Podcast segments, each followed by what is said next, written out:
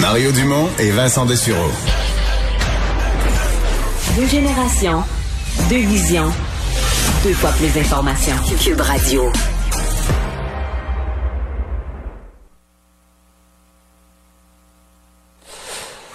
17h27, le moment de retrouver dans les studios de Cube Radio à Montréal Mario Dumont. Mario, euh, on commence avec cette proposition faite par Dominique Anglade aujourd'hui. Elle va plus loin, elle, en demandant la vaccination obligatoire pour tous les fonctionnaires. C'est une bonne idée en soi, tout le monde est pour, mais il y a des questions là de, encore une fois, la charte des droits et libertés. Ben, je commencerai par dire que c'est une proposition euh, bon courageuse quand même. Le, Parti libéral prend les devants. Madame Anglade, je pense que pour beaucoup d'électeurs, ça va être comme la première fois là, que Dominique Anglade, on l'a vu critiquer, on l'a entendu en entrevue, a fait certaines petites propositions. Mais une proposition aussi majeure, aussi grosse, là, aussi euh, lourde de portée, qui, qui provoque une discussion.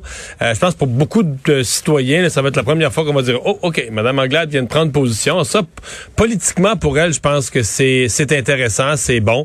Ça lance, en ce qui me concerne, moi, ça lance une discussion utile en vue, parce que là, on est en commission parlementaire à la fin de la semaine là-dessus, la vaccination obligatoire dans la santé, et donc la possibilité de l'étendre à d'autres.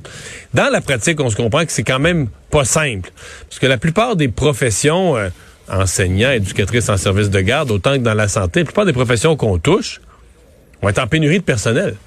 Alors, si on devait avoir euh, deux, trois, même si c'est un petit pourcentage, 2-3% de ces gens-là qui disent, ah ben nous, on ne pas question, on ne pas vacciné, on travaillera plus, euh, on serait vite mal pris. Donc, il y, a des questions, il y a des enjeux, ils vont être abordés à la commission parlementaire. Euh, mais bon, Madame Anglade, je pense, a mis la balle au jeu sur un sujet qui intéresse l'opinion publique, où les gens supportent sa, sa, vision des choses, et elle a pris, elle a pris les devants. Donc, c'est une intervention que je qualifierais de réussie. Ouais. Euh, maintenant, ça sera après la rentrée scolaire dans les cégeps et universités, bientôt primaire, dès la semaine prochaine, hein, primaire et secondaire. Il y a encore beaucoup de questions sur les règles sanitaires qui restent sans réponse. Je sais que dès demain, euh, dès euh, ce jeudi, pardon, il y aura même des classes là, qui vont euh, commencer pour le primaire à Montréal, dans certaines écoles. Alors, il faut que le ministre réponde rapidement à toutes les questions. Ouais.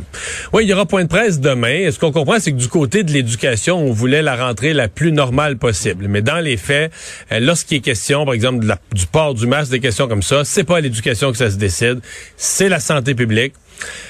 Bon, euh, j'ai entendu des reproches très forts envers la santé publique. C'est bien trop long. On veut avoir des règles claires puis les avoir en l'avance. Puis oui, là, moi, on veut tous ça, des règles claires puis à l'avance, mais c'est pas faisable. on connaît pas l'évolution de ben, la... c'est ça, on connaît pas l'évolution de la pandémie. Puis en même temps, moi, j'aime autant qu'ils attendent un peu plus à la dernière minute pour pouvoir dire, ben là, peut-être que dans certaines régions, on aura des règles plus strictes parce que la, la COVID circule beaucoup. Mais moi, je pense que l'objectif de laisser les jeunes le plus normalement possible à l'école demeure un objectif valable qu'il faut essayer de respecter. Et... Euh, abandonner là, au bout de bout d'un an et demi, deux ans de pandémie, faut aussi séparer ce qui est grave puis pas grave. Prenons le cas du port du masque. Là. Euh, les jeunes, ils l'ont pareil, le masque. Ils vont l'avoir dans leur sac d'école, ils vont l'avoir dans leur poche, en fait. Il va falloir qu'ils le portent dans le corridor. Mettons, le porter en classe ou pas. Dans certaines régions, s'il fallait changer d'idée puis le porter en classe, en, en, vous et moi, Pierre, mettons qu'on l'apprenait la veille, là. Qu'est-ce que tu veux faire? Tu seras pas. Le moyen de s'organiser. Ben là, tu l'as. De toute façon, tu l'as. Tu vas le porter en classe. Et même, le matin, la règle peut changer. Ben oui. Puis, ben, exactement. Elle pourrait changer le matin même. Quand même, tu le saurais un mois d'avance, une semaine d'avance, le matin même. Faut que tu portes ton masque, tu portes ton masque. Peut-être que dans deux, mhm. trois semaines, s'il n'y a plus de cas dans votre région, on, va vous libérer de cette obligation-là. Fait que c'est pour ça que je trouve que j'entends des, des gens pousser des hauts cris comme si c'était épouvantable de pas le savoir d'avance. Puis je dis, oui, il y a des choses, il faut que les réponses arrivent, vont arriver demain. Mais là, on peut tous se mettre à crier après la santé publique. Mais tu sais, ils font ce qu'ils peuvent, ils ont des réponses à donner dans tous les secteurs. Fait que tu sais, restons... Mais on commence à avoir pas mal d'expérience. oui, oui, restons on commence À avoir pas mal d'expérience dans cette gestion-là. Ouais. Euh, des milliards de dollars annoncés par M. Trudeau aujourd'hui euh, en campagne électorale. On est habitué d'entendre ça, des milliards. C'est pas toujours la réalité par la suite. Mais là, en santé, ça touche et ça titille du côté de Québec, là. Oui, de toutes les provinces. Parce que, Pierre, il faut utiliser le gros mot. C'est évidemment, c'est centralisateur comme vision. C'est Ottawa qui rend des milliards disponibles, mais avec toujours des conditions, donc pour contrôler ce qui va se faire dans les provinces sais, on a une constitution au Canada. la santé, c'est une juridiction des provinces. Dans le passé, là, c'est pas vrai là, quand on a dédoublé la juridiction, puis le fédéral s'en est mêlé, que ça, ça s'est passé mieux. C'est pas vrai. Là. Bon, M. Trudeau a fait ces annonces-là dans les provinces de l'Atlantique, des petites provinces où les gens se fient sur Ottawa. C'est certain que là, il n'y a pas ce, nationalisme local ou cette volonté, cette défense du pouvoir de la province. Il y a ça un petit peu, mais pas beaucoup. Mais au Québec, euh, je pense qu'on est en train d'inviter François Legault. M. Legault va faire une intervention d'une journée à l'autre. Il devait faire une intervention très, très calme, très posée. Mais là, on est en train d'y embarquer sur le gros orteil et c'est pas impossible qu'il fasse une intervention en défendant un peu plus fort le pouvoir du Québec et donc en confrontant Justin Trudeau. Alors, Justin Trudeau a besoin des comtés au Québec. Est-ce qu'il veut affronter François Legault?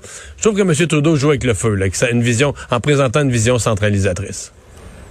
Et j'ai comme l'impression, il y a des gens qui m'écrivent, on a l'impression d'entendre Pierre Trudeau plus que Justin Trudeau. Ben, c'est un bon parallèle, Pierre, parce que Pierre Elliott Trudeau a présenté, c'était le premier ministre, un des plus centralisateurs de l'histoire du Canada. Et ça, ça tend à donner raison à Justin, parce que son père a jamais été puni. À sa dernière élection, les Québécois, ils ont donné 74 sièges sur 75. Donc, le côté centralisateur, on lui a reproché ça après, longtemps après dans l'histoire, mais au moment où on votait pour lui, on l'a toujours récompensé. Mario, demain, 10 h, on vous écoute sur LCN et vous aurez ce point de presse euh, du ministre Robert. Oui, au revoir. Merci. Au revoir. Vincent, on aurait dit que le dossier des, de l'Afghanistan aurait été complexe pour Joe Biden. Et là, il se fait servir des ultimatums par les talibans. Oui, c'est quand même une situation particulière parce qu'on sait que les, les, euh, soldats américains devaient avoir quitté pour le 31 euh, août. Par contre, à la demande... Là, on se disait qu'avec l'aéroport, la sortie des gens, ça pourrait peut-être prendre une semaine ou deux de plus. Là. Oui, ce qui est d'ailleurs la demande de plusieurs pays du G7, incluant le Royaume-Uni, qui disent, ben là, nous, on a besoin de plus de temps, il faudrait que l'armée américaine reste là. Et Joe Biden s'était montré ouvert.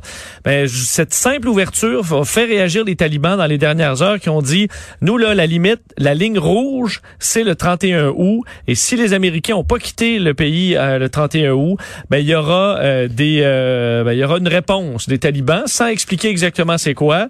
Mais pour eux, les, les, Américains doivent être sortis cette espèce de collaboration de laisser de pas attaquer l'aéroport, c'est en disant parfait, évacuez vos gens, mais le 31 août, tout le monde doit être, être parti. C'est une situation qui est un peu particulière. Alors quand même que les Américains ont dit hier avoir pu faire sortir du pays 16 000 personnes en 24 heures. On sait que les Canadiens ont deux appareils qui font des allers-retours aussi là-bas. Alors la mission avance. Mais euh, c'est encore une fois une mission chaotique Sauf que si les Américains ont quitté pour le 31 août, il va avoir l'air d'avoir cédé à la menace des talibans. Ils vont peut-être le faire le, premier, le 1er septembre, juste pour dire, mais c'est effectivement, c'est euh, gênant pour, euh, pour les Américains en ce moment à suivre. Merci Vincent, merci à vous d'avoir été là. On se donne rendez-vous demain 15h30. Je vous laisse au bon soin de Sophie Durocher.